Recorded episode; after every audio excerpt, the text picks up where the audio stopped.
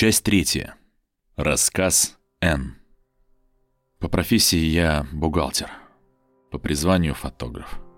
После развода, а у нас к тому времени уже росли дети, и это скажу я вам куда как болезненно. Я проводил выходные на природе и снимал пейзажи. У меня не цифровой, а пленочный Nikon. В конце каждого года я отбирал 12 лучших фотографий и делал календарь. Его печатали в небольшой мастерской Windhover Press во Фрипорте. Недешево, зато качественно. Календари я раздавал друзьям и коллегам на Рождество. Иногда и клиентам. Правда, далеко не многим. Те, что размещают у нас заказы на десятки или сотни тысяч долларов, предпочитают подарки из драгметаллов. Для меня же нет ничего лучше хорошего пейзажа. Фотографий Поля Акермана у меня нет. Я снимал там, но ничего не вышло. Я даже брал цифровой фотоаппарат взаймы. С ним не только не получилось фото, у него что-то сгорело внутри. Пришлось покупать новый человеку, который мне его одолжил. Нет, мне не жалко денег. К тому времени я наверняка сжег бы все фото с поля, если бы оно мне, конечно, позволило. Спрашиваю, что значит оно. Эн не отвечает, словно не слышит вопроса. Я фотографирую везде. В Мэйне, в Нью-Гэмпшире. В основном предпочитаю обрабатывать собственную делянку. Живу я в Касл-Роке. Точнее, во Вью. Вырос в Харлоу, как и вы. Не удивляйтесь, доктор. Мой терапевт порекомендовал вас, и я сразу погуглил, с кем буду иметь дело. Нынче принято всех гуглить. Согласны? С вашего позволения я продолжу.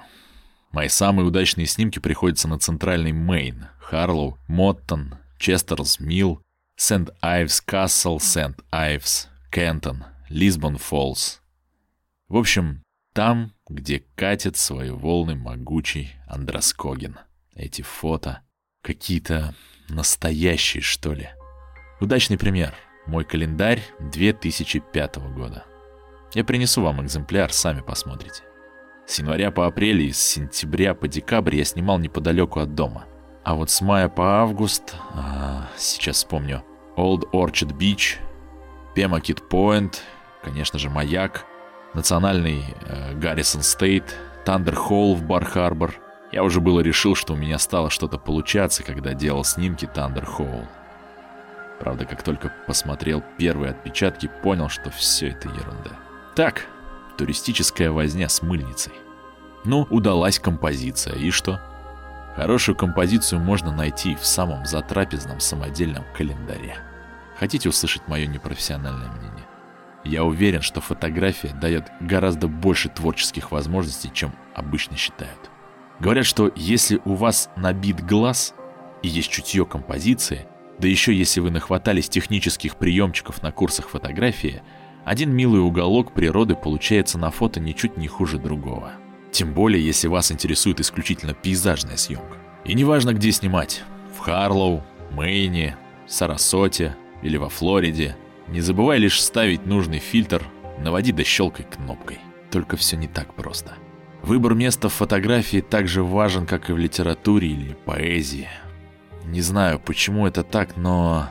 Долгая пауза. Н нет, а, Вообще-то я знаю почему.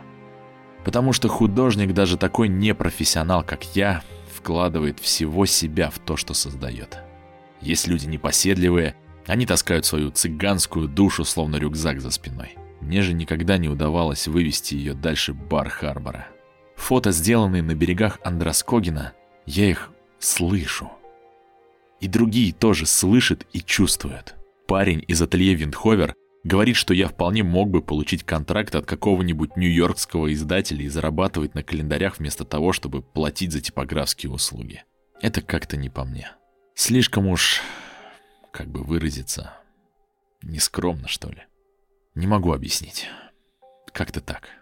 Календари — это личное, для друзей. Кроме того, у меня есть работа. Я вполне счастлив со своей бухгалтерской циферью. Хобби же привносит свет и радость. Так приятно знать, что друзья держат мои календари у себя на кухне и в гостиной. Да бог с ним, пусть даже в кладовке. Ти не снимал после того, как побывал на поле Акермана. Похоже, с той частью моей жизни покончено. Теперь она зияет дырой. По ночам оттуда слышится завывание, словно где-то в глубине гуляет ветер. И ветер этот пытается заполнить пустоту. Я думаю порой, что жизнь — печальная и злая штука, док. Да-да, это так.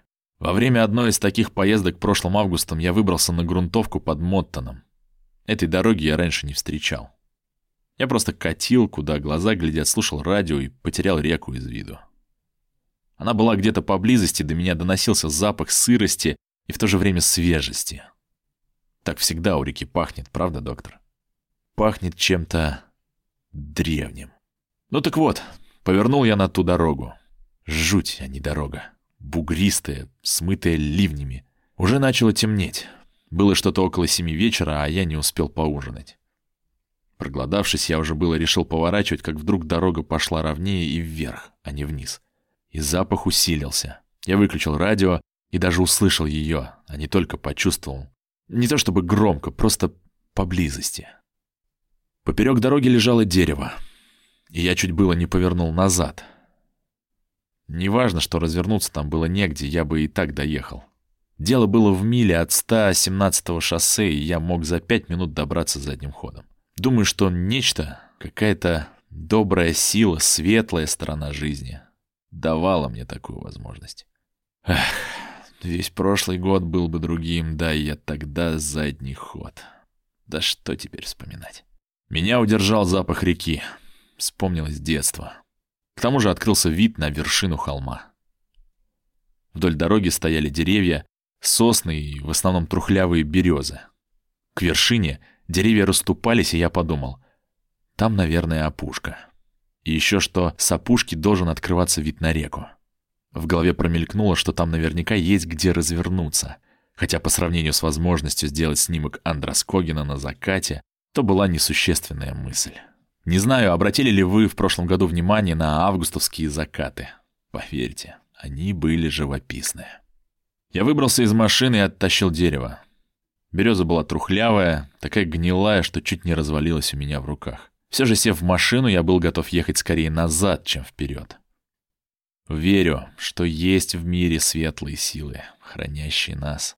Мне почудилось, что теперь, когда дерево больше не лежало поперек дороги, шум реки стал громче. Глупости, конечно, я понимаю, просто мне действительно так показалось.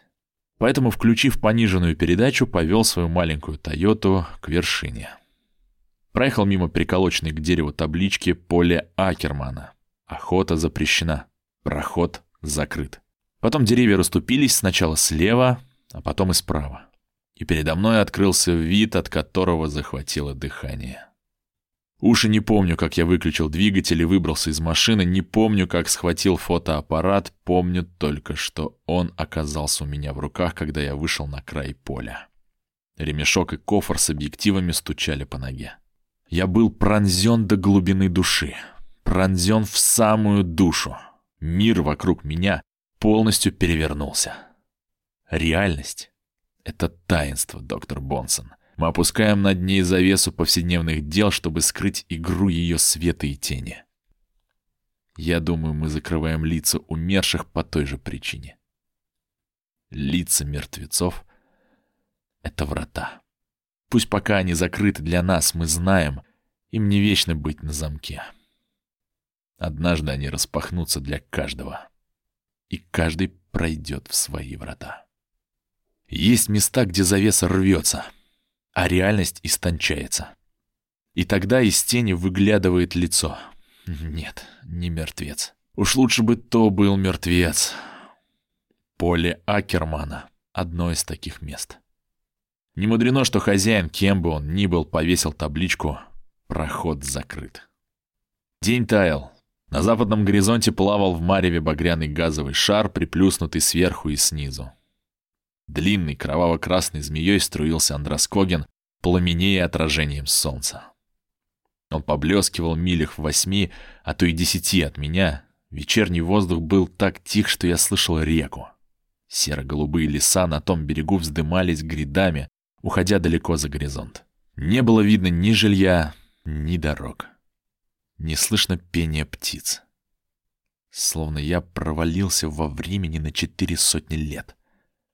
Или на 4 миллиона. Белесые струйки тумана начинали подниматься от теплых налитых трав. И некому было скосить те травы с обширного поля, заготовить сено. Словно дыхание самой вдруг ожившей земли поднималась мглистая поволока стемнеющей зелени. У меня все поплыло перед глазами. Нет, не от того, что зрелище было неописуемой красоты. Все вдруг истончилось, словно было лишь видением. А потом я увидел эти проклятые камни, торчащие из нескошенной травы. Их было семь, как показалось мне сначала. Два самых высоких, метра по полтора, самый маленький с полметра, остальные где-то между ними. Я не забуду, как подошел к ближнему из них. Сейчас все помнится, как сон, тающий в утреннем свете, вы-то знаете, как тают сны. Уж кому, как не вам, знать, доктор, ведь вам целыми днями приходится слушать рассказы о снах. Только это был не сон. Трава шуршала по коленям, брюки начинали прилипать к коже на ногах, пропитываясь влажным туманным воздухом. Время от времени попадались кусты, целые заросли сумаха, беспорядочно раскиданные по полю. Они цеплялись за кофр, оттягивали его и отпускали. Тогда объективы больно шлепали по ноге. Я остановился у ближайшего камня, одного из полутораметровых, и вдруг четко увидел лица, высеченные на нем. Нет, не человеческие лица. То были какие-то чудовища и жуткие звери. Повернувшись, я понял, что свет закатного солнца сыграл со мной злую шутку. Когда тени сгущаются, они становятся похожи на что только они не становятся похожи. Вглядываясь в камень под другим углом, я увидел новые лица. Некоторые походили на человечьи. Как это было отвратительно. Я бы даже сказал, отвратительнее. Чудовище с человечьими чертами отвратительнее просто зверя, вы не находите? Это потому, что мы знаем, что такое человек, и понимаем человека. Или считаем, что понимаем. А эти... лица этих искажали либо вопли ужаса, либо хохот либо и то, и другое сразу.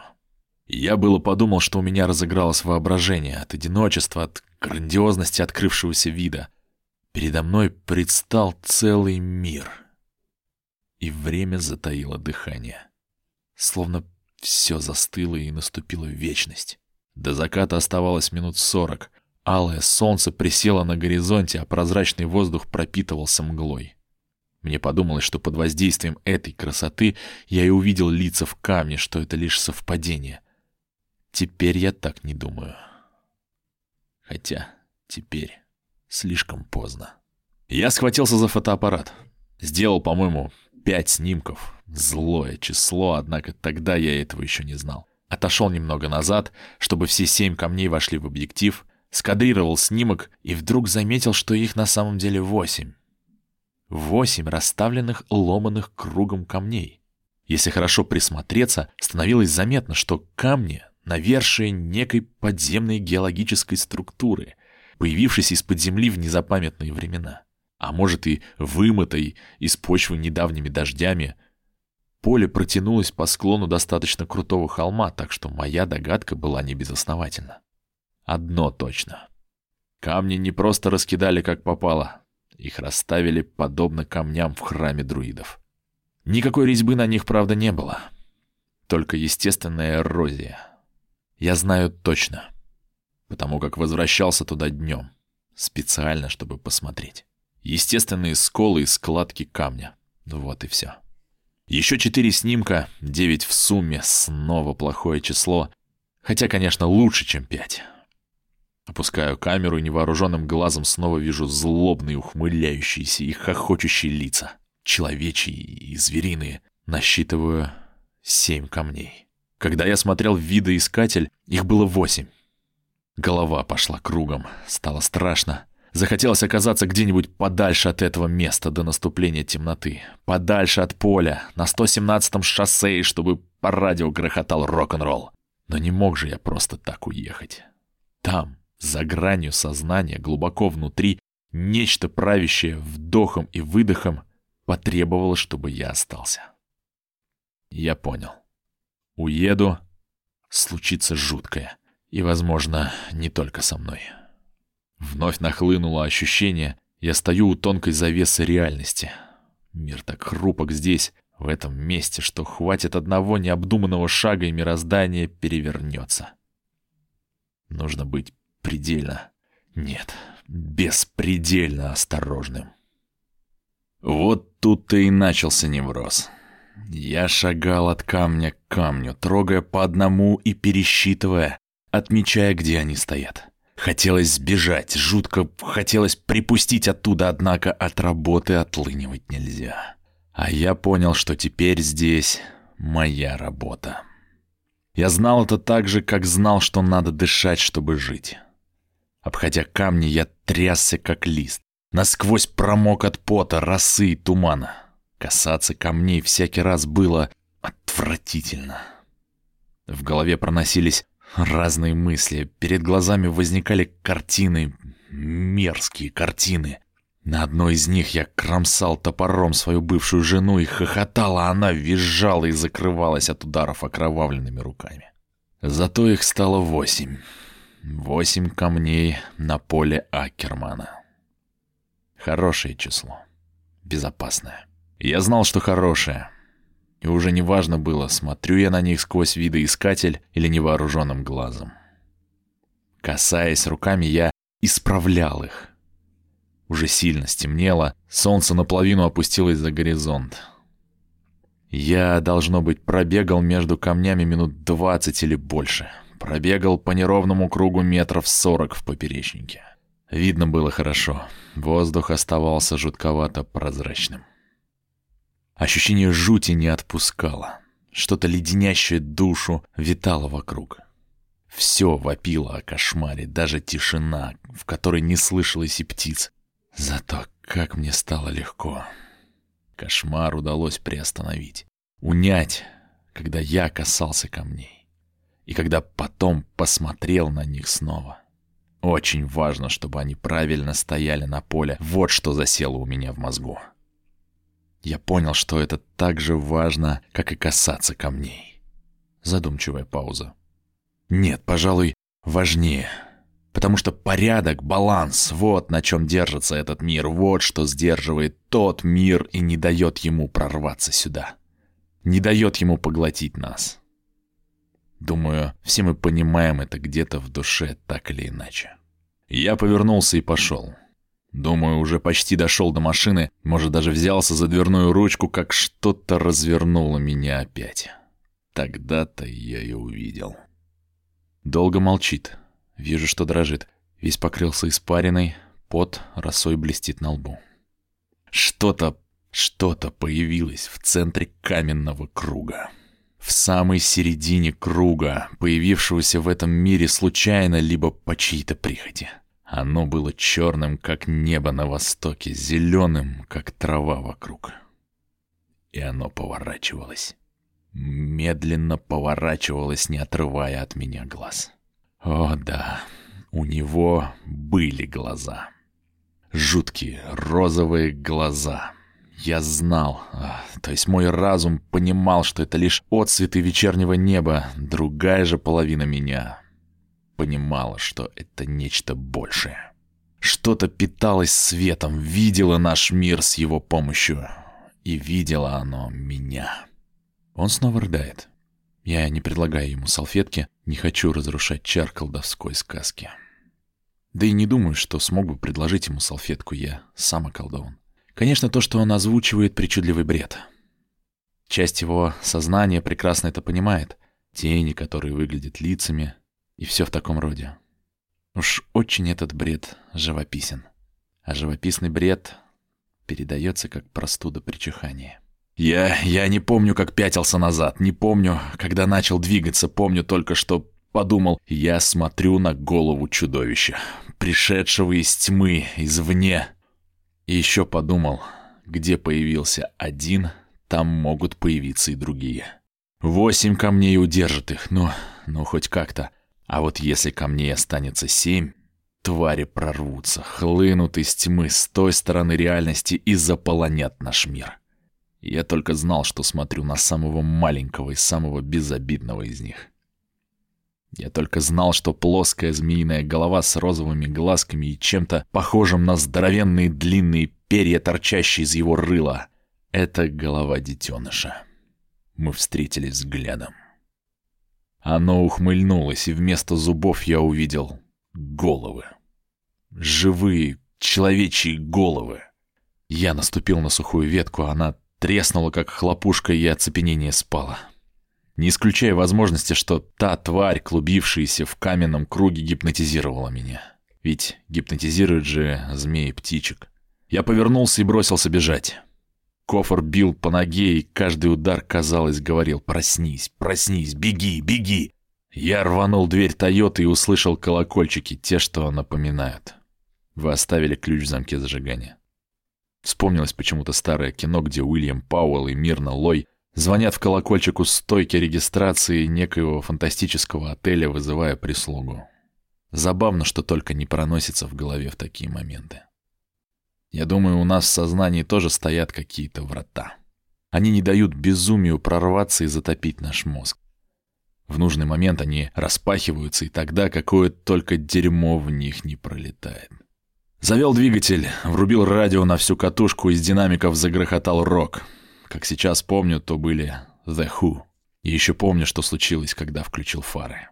Камни словно прыгнули ко мне, приблизились, я чуть не завизжал. Зато их было восемь. Я пересчитал. А восемь — хорошо. Восемь — безопасно. Еще одна долгая пауза. Почти на целую минуту. Дальше только помню, что ехал по 117-му шоссе. Не знаю, как я туда попал, разворачивался или ехал задним ходом. Не знаю, долго ли я так ехал, помню, что песня The Who закончилась и играли Doors. Боже, сохрани. То была прорваться на ту сторону. Я выключил радио. Пожалуй, все на сегодня, док. Больше ни слова не скажу. Я вымотался. Он выглядит крайне изнуренным. Следующая встреча. Я надеялся, что вся эта чертовщина пройдет по дороге домой. Надеялся, что в лесу на меня что-то просто нашло, и что, добравшись до дома, включив свет и телевизор в гостиной, я стану самим собой. Как бы не так. Даже наоборот. У меня лишь усилилось ощущение того, что я побывал в месте, где пространство свихнулось. Прикосновение к чуждой вселенной, столь враждебной нашей, не прошло даром. Я точно знал, что видел лицо. Нет, хуже того, туловище чего-то огромного, змеобразного в каменном круге. Я чувствовал себя зараженным, словно инфекция шла от моего собственного сознания, отравляя мозг. Я сам стал угрозой, ведь я мог привлечь эту тварь одними своими мыслями. И она придет не одна. Сюда прорвется целый космос, как блевотина прорывает промокший бумажный пакет. Обойдя весь дом, я запер двери. Затем решил, что не все, и обошел дом еще раз. На сей раз я считал. Передняя дверь, задняя, кладовая, подвал, гаражные ворота, дверь между домом и гаражом. Дверей оказалось шесть. И появилась мысль. Шесть — хорошее число как и восемь, тоже хорошее. Эти числа — друзья. Они теплые, не холодные, как пять или семь, а теплые. Я немного успокоился, а потом все-таки прошел и проверил двери еще раз. Снова оказалось шесть. Шесть бьет звериную шерсть, сказал я себе и подумал, что теперь удастся поспать. Не удалось. Не помог даже Эмбиен. Перед глазами стоял Андрас Когин на закаде, превращающийся в валую змею. Туман, встающий мглистыми языками над травой. И эта тварь среди камней. Самое страшное. Я поднялся и сосчитал все книги на полках в спальне. Их оказалось 93. Число плохое, и не только потому, что нечетное. Разделите 93 на 3, и получится 31. Это 13 задом наперед. Поэтому я принес небольшую книжку из шкафа в коридоре.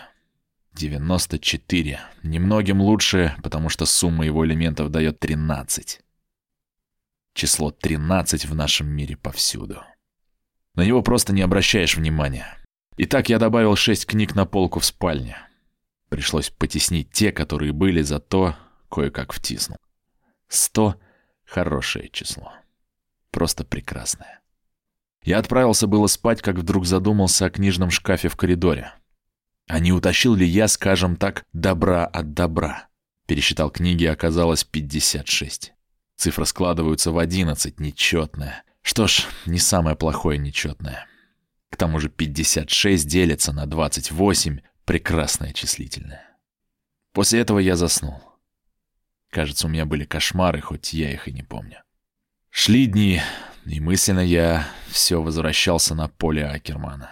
Словно тень накрыла мою жизнь. Я принялся считать все подряд и трогать все подряд, дабы удостовериться, что я понимаю значение этих вещей в мире, реальном мире, моем мире. И еще я начал расставлять все по местам, чтобы все группировалось четно, стояло по кругу или по диагонали. Круг и диагональ — это как удерживающий барьер. Как правило. Правда, барьер этот не вечен. Стоит появиться небольшой бреши, и 14 превращается в 13, а 8 — в 7. В начале сентября младшая дочь приехала в гости и сказала, что я выгляжу очень усталым. Спросила, не слишком ли много я работаю. Она обратила внимание, что все безделушки, стоявшие в гостиной, вся та дребедень, которую ее мать не забрала после развода, расставлены, как выразилась дочка, как круги на полях. Она высказала свое отношение так. «У тебя, па, с возрастом появляются заморочки. Не замечаешь?» Тогда я решил съездить на поле Акермана днем. Подумал, что если увижу поле при дневном свете, там не окажется ничего, кроме бессмысленно раскиданных камней, заросших травой. И тогда я пойму, как глупы все мои измышления, а навязчивые идеи лопнут и разлетятся, словно пух одуванчика на сильном ветру. Мне это было необходимо. Потому что считать, трогать и расставлять все по местам – очень большая ответственность. По дороге я заскочил в ателье, где обычно печатал фотографии. Выяснилось, что ни один из снимков поля Акермана не получился. Вместо изображения на фото был серый квадрат, как будто пленку засветило какое-то излучение. Я удивился и задумался, однако не остановился. Прихватив взаймы цифровую камеру у одного парня в ателье, ту самую, которую я впоследствии сжег, я отправился в Моттон. Нет, не отправился. Полетел. Сейчас скажу откровенную глупость. Я чувствовал себя как человек, по уши вляпавшийся в ядовитый плющ и бегущий в аптеку за средством против зуда.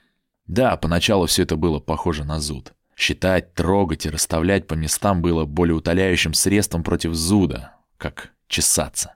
Зуд проходит лишь когда чешешься. Только вот когда чешешься, распространяешь по ране яд. А от этого чешешься еще больше. Мне было нужно лекарство. Вернуться на поле Акермана — полная глупость, а не лекарство. Тогда я этого не знал. Да и откуда мне было знать? Мудрецы говорят, Пока не сделаешь, не узнаешь. А сколько мы узнаем, пробуя делать и ошибаясь. День был чудесный. На небе не облачко, листва еще зеленела, воздух уже стал прозрачен и ясен. Так бывает лишь при смене времен года. Моя бывшая жена говорила, что ранняя осень послана нам в награду за туристов и прочих отдыхающих, которые толкутся в очередях с кредитками, чтобы купить пиво. Как сейчас помню, погода подействовала успокоительно. Я знал, что приеду, вытрясу все дерьмо из головы и похороню его на поле. Ехал, слушал сборник лучших хитов Queen и поражался тому, как чисто, как прекрасно звучит Фредди Меркури. Ехал и подпевал. Я пересек Андроскоген в Харлоу, вода по обе стороны моста Бейл ослепительно искрилась, я даже увидел всплеск прыгнувшей рыбы и громко расхохотался. Я не смеялся с того самого вечера на поле Акермана. И так мне понравился собственный хохот, что я не удержался и рассмеялся снова.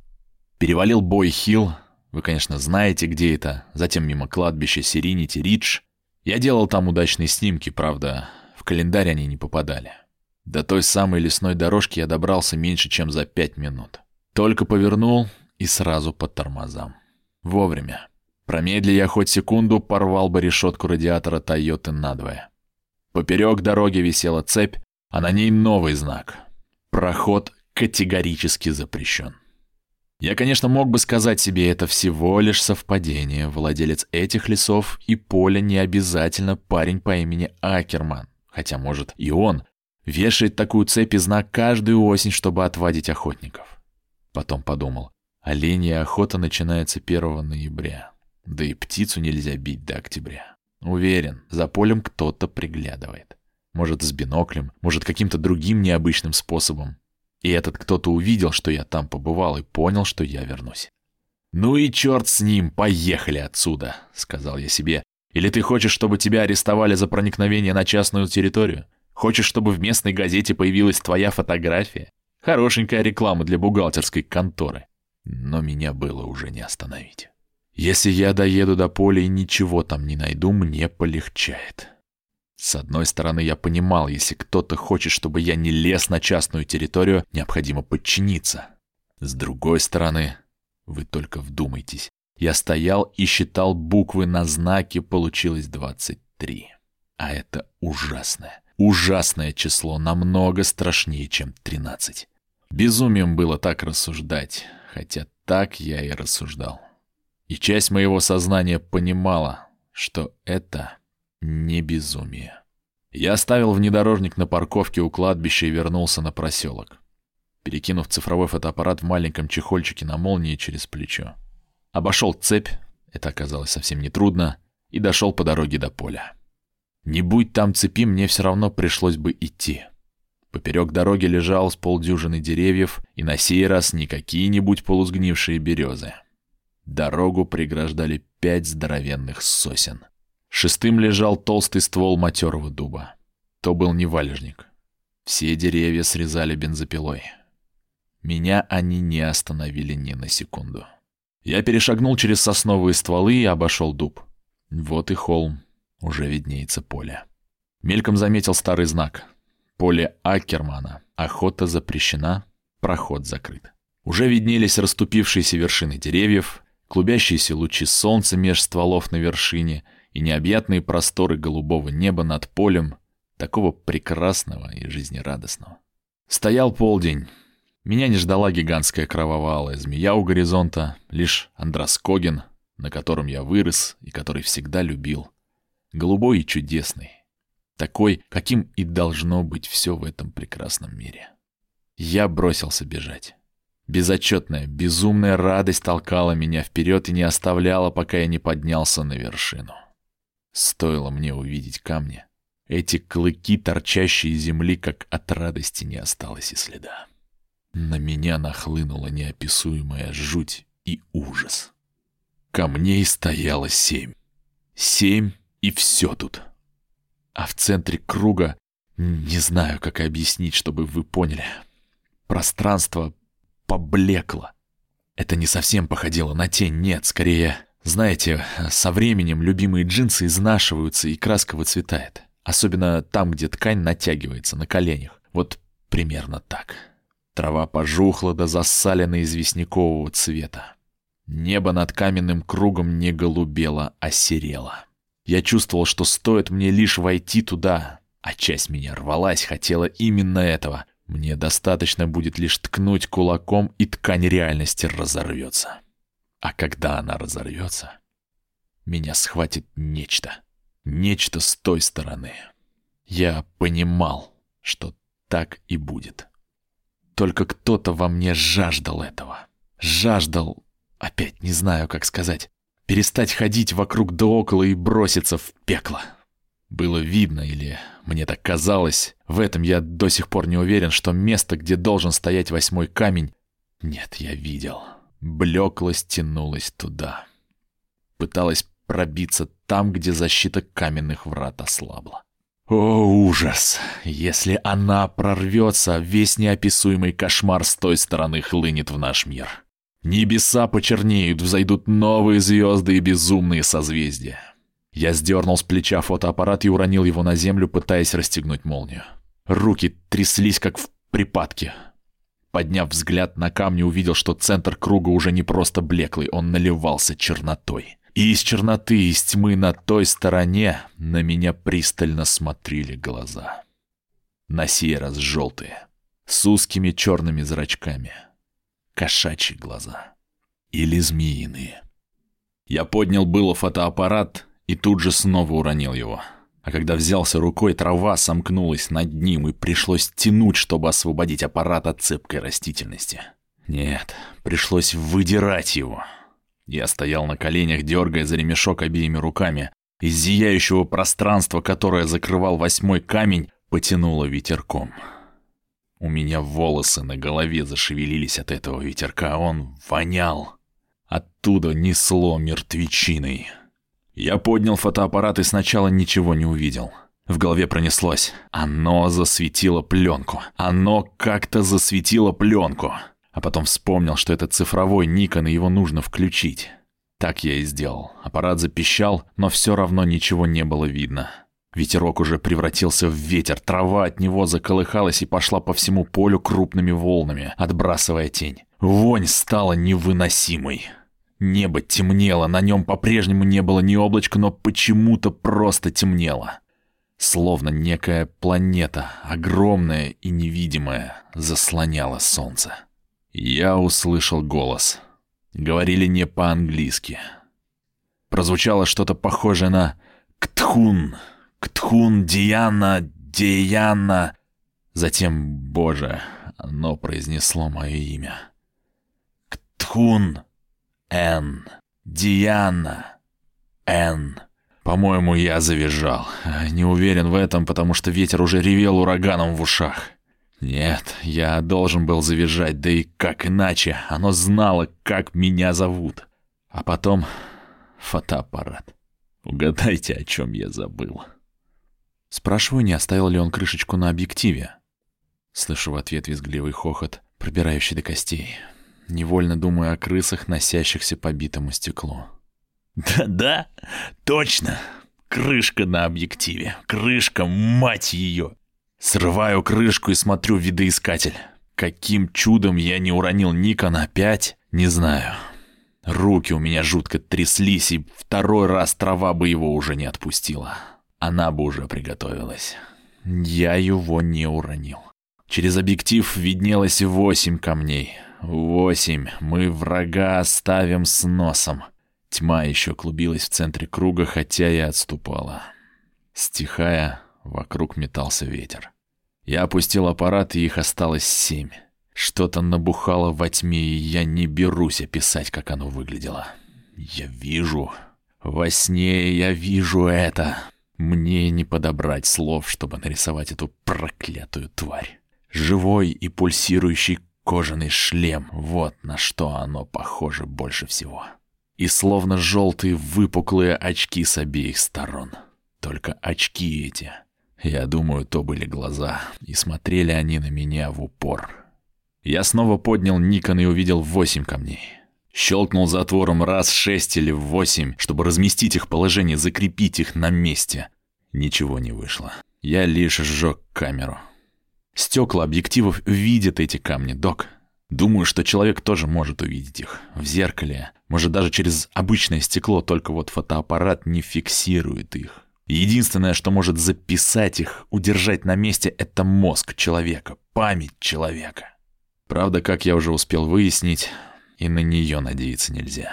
Считать, касаться и расставлять все по местам помогает хотя бы на некоторое время. Забавно, что на поведение, которое мы считаем психически нестабильным, на самом деле держится весь наш мир. Рано или поздно эффект этих простых действий сходит на нет, защита ослабевает. А ведь это так трудно, так утомительно. Боже, как это тяжело. Может, на сегодня хватит? Я безумно устал, знаю, хотя и знаю, время еще есть. Обещаю прописать ему успокаивающее.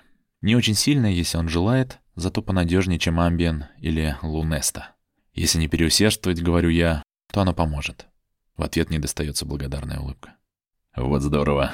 Вот спасибо. Только я вас попрошу, доктор, можно? Ну, конечно, можно, говорю я. Выпишите так, чтобы таблеток было 20, 40 или 60. Все эти числа хорошие. Следующая встреча. Говорю, что он выглядит значительно лучше, хотя это далеко от правды.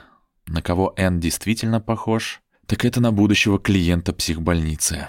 И если он безотлагательно не примется за поиски своего личного шоссе 117, чтобы уехать из кошмара, то не успеет и глазом моргнуть, как окажется в соответствующем заведении. Задним ли ходом, развернувшись ли, он должен выбраться из треклятого поля. Да и я тоже. Мне приснилось поле, о котором рассказывает Энн. Уверен, что смогу его легко найти, если захочу. Не то чтобы оно мне нужно, я не собираюсь принимать участие в безумии моего пациента, лишь уверен, что знаю, где это поле.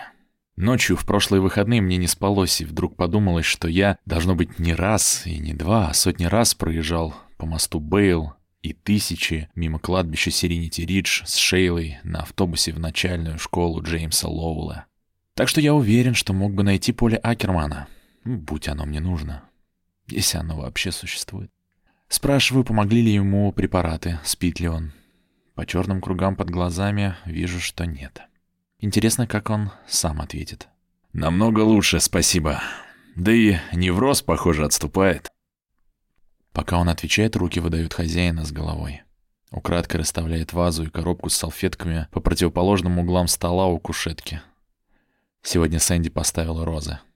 Энн укладывает их, соединяя коробку и вазу. Спрашиваю, что произошло после того, как он съездил на поле Акермана с цифровым фотоаппаратом. Пожимает плечами. Ничего особенного. Ну, конечно, пришлось заплатить парню в магазине за Никон, Вскоре действительно наступил сезон охоты, и бродить в тех лесах стало опасно, даже если одеться во все ярко-оранжевое. Хотя сомневаюсь я что-то, что в тех краях много оленей. Уверен, они обходят камни стороной. Проявления невроза ослабли, я снова начал спать по ночам. Во всяком случае, иногда. Конечно, видел сны. Всегда снилось поле. Я пытался вырвать фотоаппарат из травы, а та цепка его держала. Маслянистая тьма разливалась из круга. Поднимая глаза в небо, я видел, что оно треснуло с востока на запад, и жуткий черный свет лился из трещины. И свет был живой и голодный. Вот тогда-то я и просыпался, обливаясь потом. Иногда с криками. Затем в начале декабря ко мне в контору пришло письмо — на нем было написано «Лично в руки». Внутри лежало что-то маленькое. Я разорвал конверт, и оттуда на стол выпал ключик с биркой. На бирке стояло «П.А». Я сразу понял, что это такое и что это значит. Будь там записка, я бы прочел что-то вроде «Пытался уберечь тебя». Не моя вина, да и не твоя, наверное. Теперь и ключ, и то, что он отпирает, твое. Ты отвечаешь за все. Я опять поехал в Моттон на следующие выходные. Правда, на парковку к Сиренити Ридж не подумал заезжать. Не было смысла, понимаете. Портленд и другие маленькие городки, попавшиеся мне на пути, уже прихорошились рождественскими украшениями. Мороз стоял кусачий, снег еще не выпал. Обращали внимание, что перед тем, как снег ляжет на землю, всегда жутко холодно. И в тот день так было. Небо обложило, и в конце концов пошел снег. Ну и пурга началась той ночью. Помните?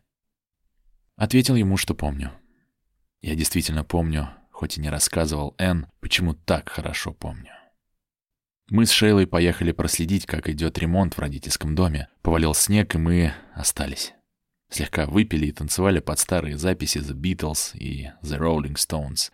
Было здорово. Цепь все еще висела поперек дороги. Замок открылся ключом с надписью «П.А». Спиленные деревья лежали у обочины. Я ожидал, что так и будет. А зачем теперь перекрывать дорогу? Поле теперь мое, и камни теперь мои. И за все, что они там хранят, теперь я несу ответственность. Спрашиваю, не испугался ли он? Ожидаю утвердительного ответа. Н удивляет меня. Да нет, э, не особо, потому что место изменилось. Я знал об этом, еще не съехав на грунтовку со 117-го шоссе от самого перекрестка. Я чувствовал. Я слышал кричащее воронье, открывая замок своим новым ключом. Обычно этот звук кажется мне безобразным. В тот день не было музыки слаще. Боюсь показаться напыщенным. Звучали они благой вестью. Я знал, что на поле Акермана меня ждут восемь камней, и не ошибся. Знал, что они не будут лежать ровным кругом, в этом тоже не ошибся. То были камни, обнаженные тектоническим сдвигом либо ледовым оползнем 80 тысяч лет назад, а может каким-нибудь ливнем совсем недавно. Понял я и еще кое-что. Я активировал поле, просто посмотрев на камни. Человечьи глаза убирают восьмой камень. Объектив фотоаппарата только ставит его на место, не закрепляя. Теперь придется восстанавливать защитную функцию разными символическими действиями. Он умолкает, задумывается. А когда снова начинает говорить, мне кажется, что Н полностью сменил тему. А вы знали, что Стоунхендж мог служить и часами, и календарем для своих строителей? Отвечаю, что где-то об этом читал. Те, кто его построил и кто построил другие подобные сооружения, наверняка знали, что время можно отсчитывать и по обыкновенным солнечным часам. А календарь...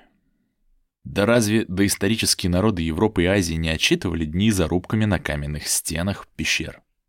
Так что же такое Стоунхендж по сути дела, если это все-таки гигантский календарь с часами? Да не что иное, как памятник навязчивому неврозу, скажу я вам.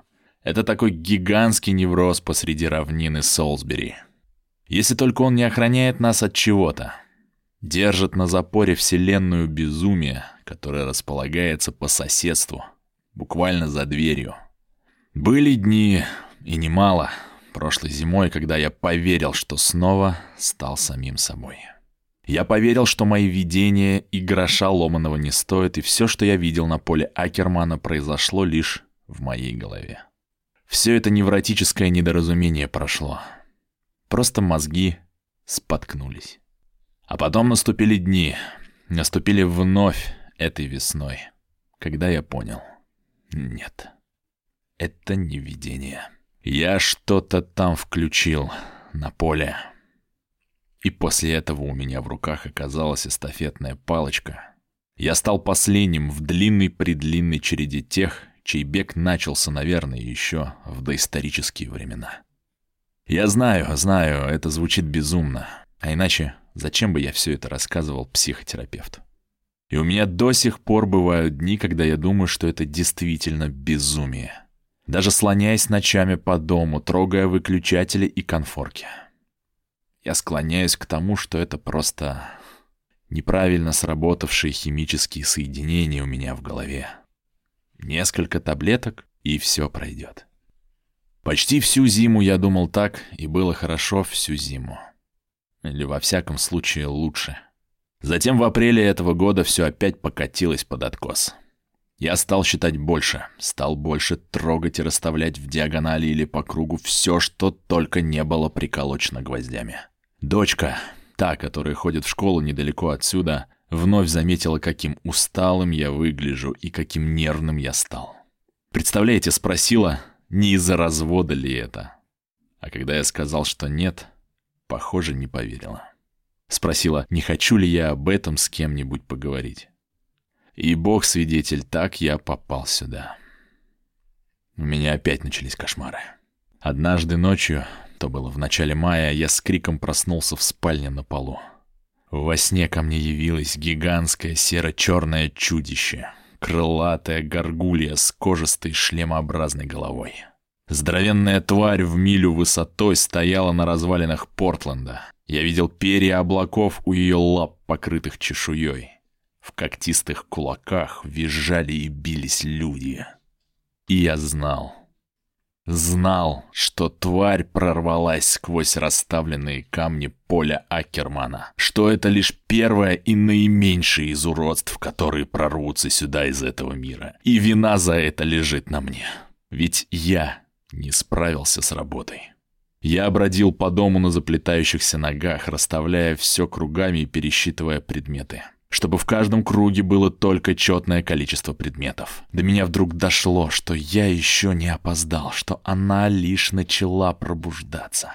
Спрашиваю, что значит она. Да сила же. Помните? Звездные войны. Да пребудет с тобой сила, Люк. Он дико хохочет. Только в нашем случае не надо, чтобы она с нами пребывала. Ее надо остановить, запереть. Запереть тот хаос, что рвется здесь, сквозь тонкую ткань и сквозь истончение по всему миру, как я понимаю. Иногда я думаю, что эта сила прокатилась по бесчетным вселенным и уничтожила их, оставляя за собой чудовищные следы, что несть числа времени этой силы. Энн добавляет что-то еще. Тихо-притихо, так что я не слышу. Прошу повторить. Он лишь качает головой. «Дайте-ка бумагу, док. Я... я напишу. Если то, что я рассказываю, правда, а не плод моего больного воображения, произносить это имя небезопасно». На бумаге царапает большими заглавными буквами. «Ктхун». Показывает мне, а когда я киваю, рвет бумагу в клочья, пересчитывает кусочки и только, как мне кажется, насчитав четное их количество, бросает в мусорную корзину около кушетки. Ключ, что я получил по почте, лежал у меня дома в сейфе. Достав его, я покатил в Моттон через мост, мимо кладбища, по проклятой грунтовке. Я не задумывался над тем, что делаю это не тот случай, когда надо обдумывать решение. Это было бы все равно, как сесть поразмыслить, стоит ли срывать шторы в гостиной, когда заходишь в комнату и обнаруживаешь, что они горят. Я не стал думать, я просто поехал. Но фотоаппарат с собой прихватил уж, в этом не сомневайтесь. Когда я очнулся от кошмара, было часов пять утра. На поле Акермана я также застал еще раннее утро. Андроскогин был великолепен. Длинное сверкающее зеркало, совсем не змея, а над ним тоненькие ростки поднимающегося с поверхности тумана, разбегающиеся в стороны. А как это называется? Температурная инверсия, что ли? И туманные облачка в точности повторяли повороты и изгибы реки так, что на Андроскогином висела река-близнец, река-призрак. Трава на поле вновь пошла в рост. Заросли сумаха зазеленели. В этой зелени я и увидел самое жуткое. Возможно, часть моего кошмара — плод воображения, однако то, что я увидел в зарослях сумаха, было настоящим. Оно даже на фотографиях сохранилось. Изображение размыто, зато на нескольких снимках видно, как изменились кусты, что растут ближе к камням. Листья на них не зеленые, а черные. Ветви же искривлены и похожи на буквы. Их можно разобрать, они складываются Понимаете, в его имя. Он показывает рукой на корзину с клочками бумаги. Тьма вернулась в каменный круг. Камней, конечно, было только семь, потому-то меня и тянуло на поле. Глаз не было. Боже всемогущий, я успел вовремя. Только тьма и ничего больше. Зато тьма ворочалась и клубилась. Она глумилась над красотой спокойного весеннего утра, злобно ликуя хрупкости нашего мира. Сквозь нее виднелся Андроскогин. Правда, во тьме, почти библейской, словно столб дыма, он стал сероватой, размазанной грязью. Я поднял фотоаппарат. Ремень висел на шее так, что если бы даже я его выронил, ему не достаться цепкой траве. И заглянул в видоискатель. Восемь камней. Опускаю, снова семь. Смотрю видоискатель и вижу восемь. Восемь их и осталось, когда я опустил аппарат во второй раз. Конечно, этого было недостаточно, уж я-то знал. И знал, что нужно делать. Заставить себя подойти к каменному кругу оказалось самой трудной задачей. Трава шуршала по отворотам брюк, словно звала низким, грубым, недовольным голосом. Предупреждала. Держись, мол, от нас подальше. В воздухе потянуло чем-то болезнетворным, какой-то опухолью или еще более жуткой дрянью, микробами, которых в нашем мире и не водится. Кожа у меня задребезжала. И я подумал, по правде говоря, и сейчас так думаю, шагни я тогда меж двух камней в круг, плоть моя обратилась бы в жижу и потекла по костям. Мне послышались завывания ветра, что бродит там, в центре круга, подчиняясь лишь своим законам. И еще я понял. Она идет. Это тварь шлемообразной головой. Он снова тычет пальцем в сторону мусорной корзины. Она приближалась. Если я увижу ее так близко, сойду с ума. Я навсегда останусь в центре круга с фотоаппаратом, в котором не будет ничего, кроме размыто-серых кадров. Тем не менее, что-то толкало меня вперед. А когда я подошел ближе... Энн встает, медленно обходит кушетку по неровному кругу. Он ступает как-то по-взрослому и одновременно в припрыжку, словно ребенок в хороводе. Выглядит это жутко. Обходя свой круг, касается невидимых мне камней. Один, два, три, четыре, пять, шесть, семь, восемь. Восемь. Оставят врага с носом. Замерев, Энн смотрит на меня. Приходили ко мне пациенты в период обострения немало. Такого затравленного взгляда я не видел никогда. В глазах не безумие, а ужас. Взор скорее ясен, чем затуманен. Все, что он рассказывает, конечно, бред.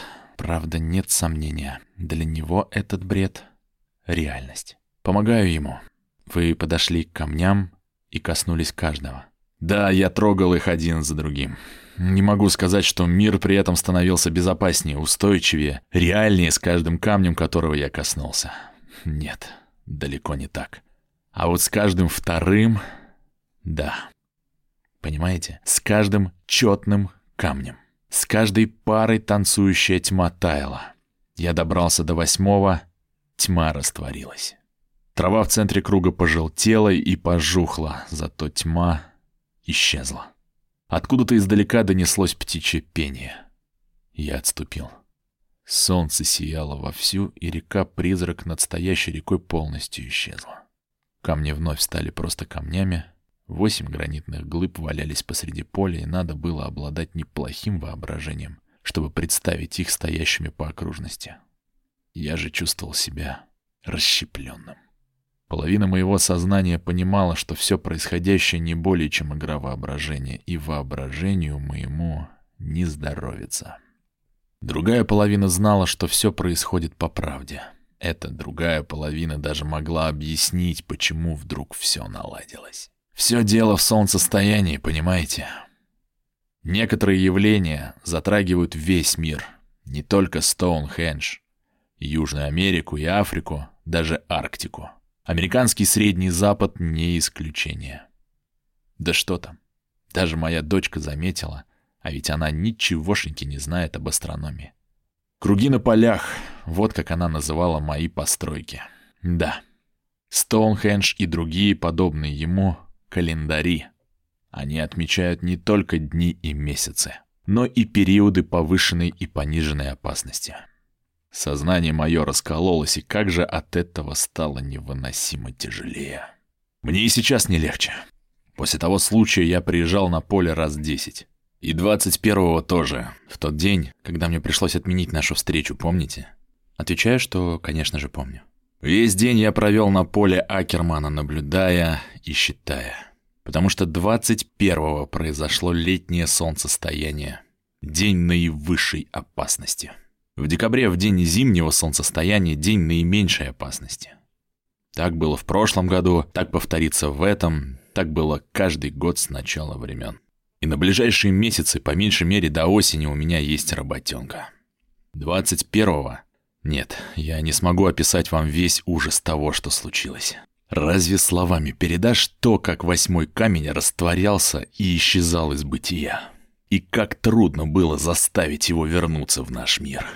Как тьма сгущалась и таяла, сгущалась и таяла, словно прибрежная волна.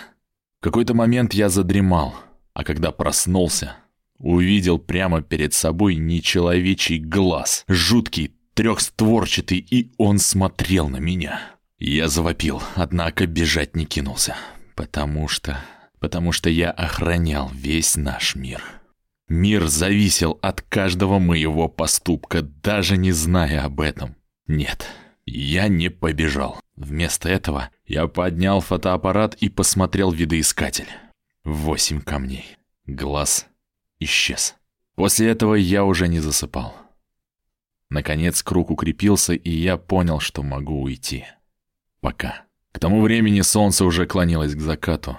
Огненный шар катился к горизонту, превращая Андроскогин в окровавленную змею. «Док, мне не важно, правда все это или только мое воображение. Для меня это тяжкий труд. А какой груз ответственности.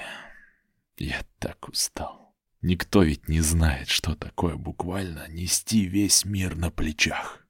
Садится на кушетку. Н крупный мужчина, хотя сейчас выглядит маленьким и усохшим. Неожиданно он улыбается. Что ж, хоть зимой отдохну. Если, конечно, дотяну до нее. И знаете, что еще? Думаю, мы с вами на этом закончим. В смысле? Совсем. Помните, как раньше по радио говорили? Наша передача подошла к концу. Хотя, кто знает. Может, я и приду. Или позвоню. Пытаюсь его переубедить. Объясняю, как много нам еще предстоит сделать. Соглашаюсь, что он несет тяжкий груз, невидимую гориллу с полтонны весом на своей спине. Вместе мы можем уговорить ее слезть. Убеждаю его, что мы справимся, хотя потребуется время. Говоря все это, выписываю два рецепта и сердцем чую.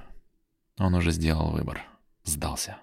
Вижу, что сдался бесповоротно, хотя и взял рецепты. Может, ему надоело лечиться, а может и жить. Спасибо за все, док.